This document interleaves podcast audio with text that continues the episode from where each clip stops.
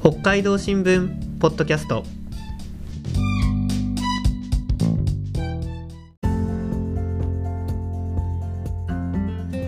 始まりました北海道新聞ポッドキャストこのポッドキャストでは記者が北海道新聞に掲載した記事についてこぼれ話や裏話を交えてお話ししていきますこの放送はデジタル報道チームの若林彩と宇野沢慎一郎と経済部の灰原実が担当します今日は宇野沢記者が執筆した6月25日配信の北の食トレンド生ハムをテーマにお送りしますよろしくお願いしますはいよろしくお願いしますまた宇野沢さんが好きだからっておつまみ系を取り上げるのやめてくださいよやめてくださいよ、うんもう飲んべえの野沢野沢さんだから絶対好きなやつですよそうねですね生ハム、はいとろっとした豚肉の感じが美味しいですけど、ねうん今今取り上げる理由あるんですか、えもうあの、うん北の食トレンドが北のつまみトレンドになっちゃいま した、ダメかねちょっとねいやねでもね若林さんそんなこと言わないでください今回生ハムを取り上げたのにはちゃんと理由があるんです、はいまずねはい原さんハムと言ったら何ハムですかまず頭に浮かぶのそんなねね決まってるでしょ決まってる宇野な沢んさんここ北海道ですよはいはいうんうんハムと言ったらねうん北海道日本ハムファイターズに決まってるじゃないでますずかねあそっちねそっちね新庄監督が率いてうんうん噂は加藤伊藤博美が投げ投げててねうん万波清宮が打あいついですねうんうん調子がね今上がって上がってまてすねねいい感じなんですよこれがいやいやいやいねやそう思ってもらわないと困るんですよね違う違うもう違う本当にそういうのいりませんねこれね北の食トレンドですよね今日のテーマは食べるハムです、ねあー、食べるハムといえば何が一番先に頭に浮かびますかはい原さんそりゃねスーパーにいっぱい売ってるでしょ、うんロースハムあ原さん決まっねてるじゃないであすかそうそうそうそうなんですねはい原さん正解ね日本日本ハムソーセージ工業協同組合さんの資料による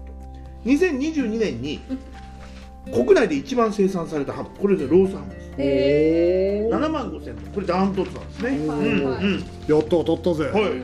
でも今日のテーマはロースハムじゃなくて生ハムですようんね、そうそう生ハムはずーっと少ないんですかえあのねずーっと少ないわけじゃないんだけれども生ハムはねラックスハムっていうね統計になってるんですも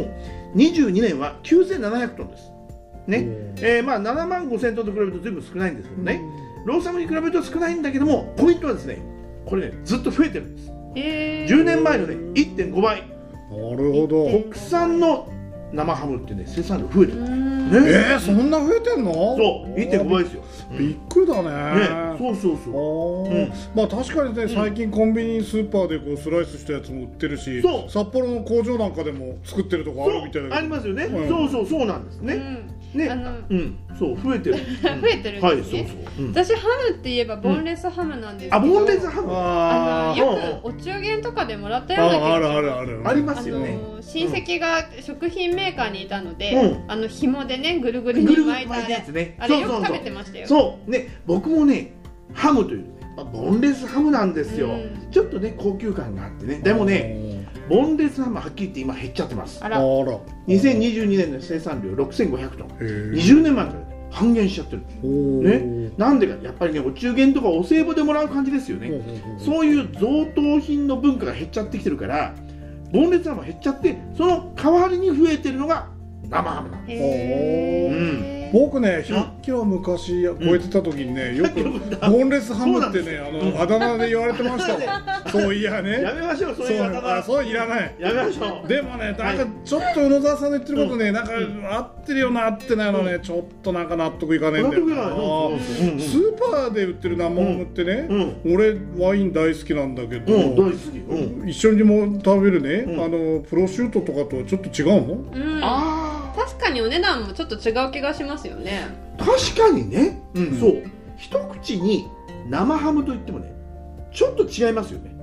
国産の生ハムはね、多くがさっき言ったラックスハムって言われてる種類なんです。これはね生の豚肉を調味液に12週間つけてほうその後塩抜きをしてねうん1か月ぐらいでできちゃうね一方さっきおあのハイハンさんおっしゃったねうんプロシュートとかねあのほら骨付きの塊がこうぶら下がってるようなイメージあるじゃないですかうんうんああいうやつが生ハムイメージとしてありますよねうんあれはね塩漬けした後乾燥させたりさらに熟成させたりして1年くらいかけて、ね、作ってるんですうんその間ね温度とか湿度管理しなきゃいけないし虫がつかないように気をつけなきゃいけない結構手間がかかる1年もかかるんで一年生産効率悪いんですだからね、大手の会社さんあんまりねやりたがらないんですよね、確かにね、うんこれだけ手間かかったらね一1年ですよ1年ね、でもやっぱり生ハムっちゃね、イタリアパールマンとかイタリアじゃないんですか、はいイタリアうん、イタリアでございますそれが残念今ね国内では日本国内ではイタリア産の生ハムほとんど見つからないんですまたまたそんなわけないでしょパールマンの生ハム有名でしょいやなんだけれども本当ないんですよなんでかっていうとイタリアでですね去年1月アフリカ豚熱これがねあー発生がね確認されたんですあああったこれねあったあ人には感染しないとされてるんですよだけども豚がね感染すると致死率が高いん恐ろしい病気なんですうーんこの病気が蔓延しないように日本では発生が確認された国から豚肉とか豚肉の加工品輸入をね一時停止してるんですあだから今ねほとんどイタリア産の生ハム国内では見かけないんですねーうんうんで代わりにスペインとかフランスから補ってるんですけどもイタリア産生ハムがない状況だからこそ国産の生ハムも今クローズアップされてるんですよ、へーっていうことはうん北海道産の生ハムってあるんですか、あの食べたことないんですけどもありますはいここでようやく試食でございます長ねかったあ長かったうでんすう長んともうかったですねやっとだよ、もう目の前にありながらずっと皆さんね待っていただいてましたからねこれニセコ町まで取材に行って買ってきましたよ、ねいややった赤石さんというねシェフの方が個人で生ハムを製造しているシャルキュトリー赤石さんというね、かまあ、これ会社なんだけどのニセコ町産の生ハムでございますおおちょっと食べてみていただいてよろしいですかーもうニセコブランドだねうん色から鮮やかで色鮮やかですいいただやきますオレンジ綺麗なオレンジしてますねこれね、はい、はいあの油の筋がピュッと入ってて、ねなか美味なしそうでしか見るからに美味しそう、見るからですいただきまどす、うですか赤い石さんやすごい噛み応えがあってすごい美味しいですねあそうちょっと私はね私の分がないんですよ ねどう萩原さんどうですか今やっと脂肪のとこが切れました、うまい、んうまい、うんあうまいそうですかど美う味しいいねこれね、すごく美味しいはずなんですよ。や柔らかいうん柔優らかいしい味わいもいやね、うん味もちょっと優しめだし、うんうんもっとなんか辛いかなと思ったけど、うんうんなんかこうなんつうの豚肉のこうまろやかさみたいなのがシへーューッとこう入ってくる感じ、いいですうね。ん、なんか、うんワイン欲しいわワインワインはちょっとワイン持ってきてワインワインはね出ま せん。ねワインは出ません。ねでもね確かにねワイン欲しくなるでしょ。んね赤ワイン赤ワインねうんね。飲みたいですよこれうん個人的に買いたいんですけどどこで買えるんですかはいこれね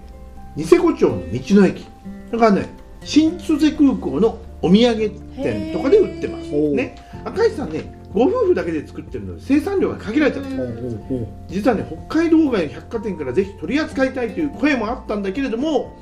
そんなに量が出せないのでね断念したそうです、ねね、、食べてみたい方はぜひニセコの道の駅で探してみてくださいあのね5号線沿いにあるやつそうね。そうそうそうあーそうそうぜひ来てくださいね、ははいい赤石さん以外にもね北海道ではいろんな会社が生ハム作りを始めています、へねえ、ーワインとチーズそしてパンも美味しいよね北海道はねはいそこに生ハムが加わることで北海道の食卓もっと楽しくなりそうですよはい、ありがとうございました。今回の北の食トレンド生ハムの記事は6月25日に北海道新聞デジタルに掲載します。北の食トレンドで検索していただくとアクセスできます。ぜひ会員登録して読んでくださいね。次回の北海道新聞ポッドキャストは北の食トレンドからフルーツトマトについてお送りする予定です。北の食トレンドを担当する北海道新聞デジタル報道チームはツイッターでも美味しい北海道の食べ物について発信していますよろしければアカウントのフォローコメントなどもよろしくお願いしますそれでは皆さんさようならさようなら